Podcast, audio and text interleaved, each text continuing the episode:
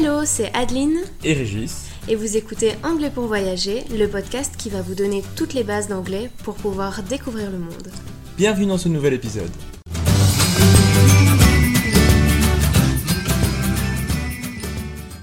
Bonjour et bienvenue dans ce nouvel épisode. Aujourd'hui nous allons voir comment traduire tout et ses composés en anglais. Mais avant de commencer, ce vendredi 25 novembre, c'est le Black Friday. Et pour l'occasion, on te propose 50% sur toutes nos formations avec le code simplement Black Friday. Je ne sais pas comment on a trouvé ça. Ce code est valide jusque vendredi minuit, soit 50% sur notre formation Anglais pour voyager avec 7 modules qui regroupent tout ce dont tu as besoin pour t'exprimer en voyage et te faire comprendre sans stress. Si à l'avenir tu veux pouvoir commander au restaurant à New York, prendre un moyen de transport à Tokyo ou encore faire l'enregistrement de tes bagages à Melbourne et plein d'autres choses, cette formation est faite pour toi. Si maintenant tu préfères progresser en grammaire et te sentir plus à l'aise dans la formation de tes phrases et te faire comprendre partout, c'est notre formation Devient un pro de la grammaire, qui est également à 50%, qui est faite pour toi. Voilà, reprenons le sujet du jour, la traduction de tout en anglais. Commençons par tout dans sa fonction de déterminant. Pour que vous compreniez bien le sens de déterminant, tous les enfants, toute la salle, toutes les personnes, tous les jours. Si celui-ci est suivi d'un nom comptable singulier, c'est-à-dire un nom qu'on peut compter, qui a une forme singulière et une forme plurielle, il y aura deux possibilités. All, a 2 L ou whole, W-H-O-L-E. Whole. Par exemple, si on veut dire toute ma famille, on aura deux possibilités. All my family ou my whole family. Et le sens est exactement la même, mais la différence repose uniquement dans l'ordre des mots. Si tu emploies all a 2 L, le déterminant suivra le nom. Pour dire toute ma famille, tu diras all my family. all my family. Si tu veux dire tout le gâteau, all the cake. All the cake. Et maintenant tu emploies whole, le déterminant doit être placé avant. Donc pour dire toute ma famille, tu diras my whole family. My whole family. Pour dire tout le gâteau, the whole cake. The whole cake. Pour dire tout le gâteau, le gâteau en entier. Attention, le déterminant e ou un ne peut pas précéder all. Par exemple, si on veut dire j'ai passé toute une semaine à la mer, on dira I spent a whole week at the sea. W-H-O-L-E. I spent a whole week at the sea. On ne pourra pas employer a whole week. Autre exemple, elle a mangé toute une pizza seule. Elle a mangé une pizza entière seule. She ate a whole pizza alone. She ate a whole pizza alone. Pour exprimer maintenant une durée, une période de temps, on peut ajouter le mot long après le nom. Par exemple, pour dire toute la journée, on dira all day long ou encore the whole day long. Toute l'année, all year long ou alors the whole year long.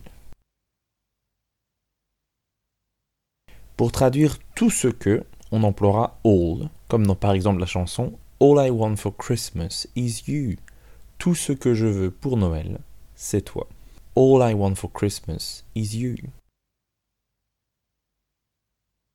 Donc tout ce que se traduira par all a deux L.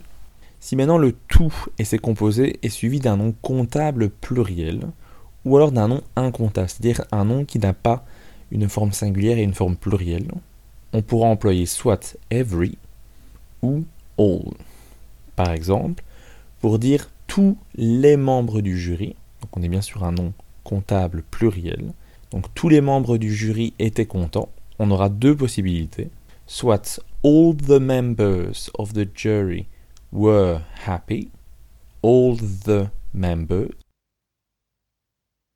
Ou on pourra également dire Every member of the jury was happy.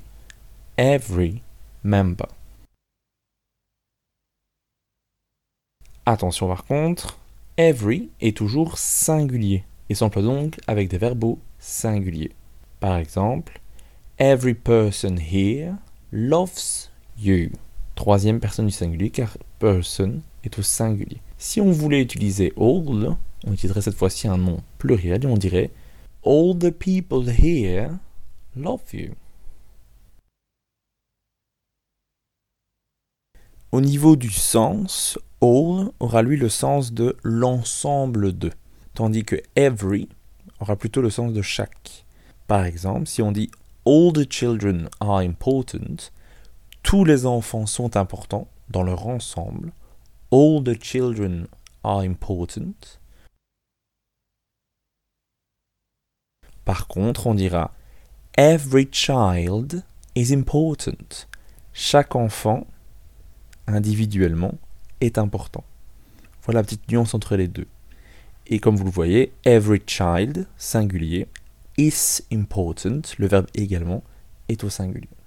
Si maintenant on veut traduire tout le temps, on emploiera au choix all the time, all the time pour dire tout le temps en continu. Par exemple, he is on his computer all the time. Il est tout le temps sur son ordinateur. Il ne le quitte pas. He is on the computer all the time. Every time voudra quant à lui dire tout le temps, mais dans le sens à chaque fois. Par exemple, Every time I come here, he is on his computer. Donc chaque fois que je viens, il est sur son ordinateur.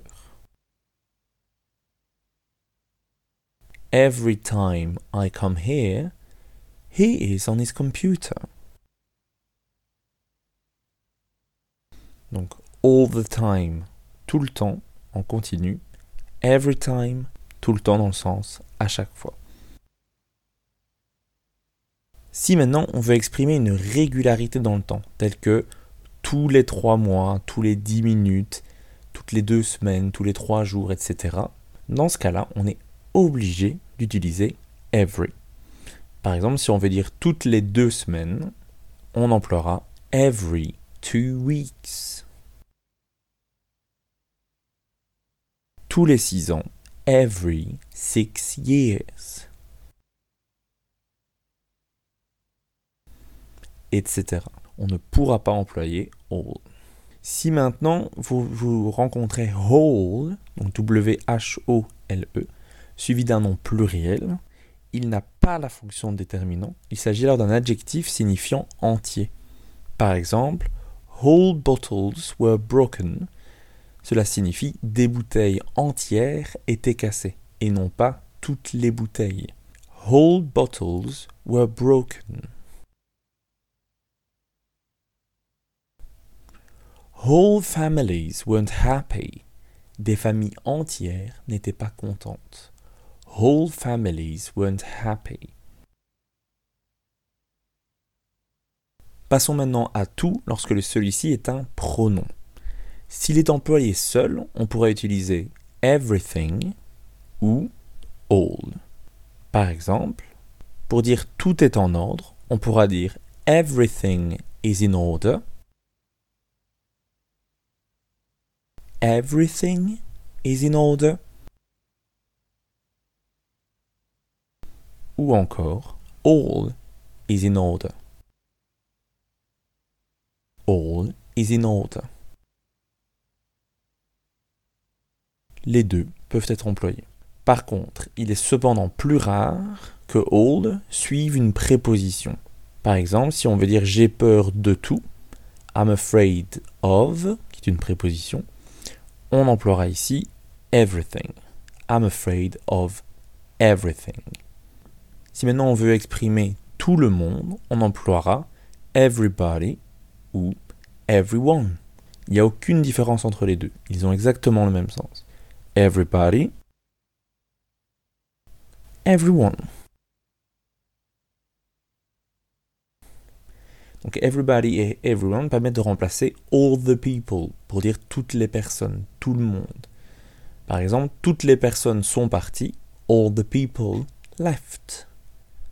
Si on le remplace maintenant par un pronom, pour dire tout le monde est parti, everybody left.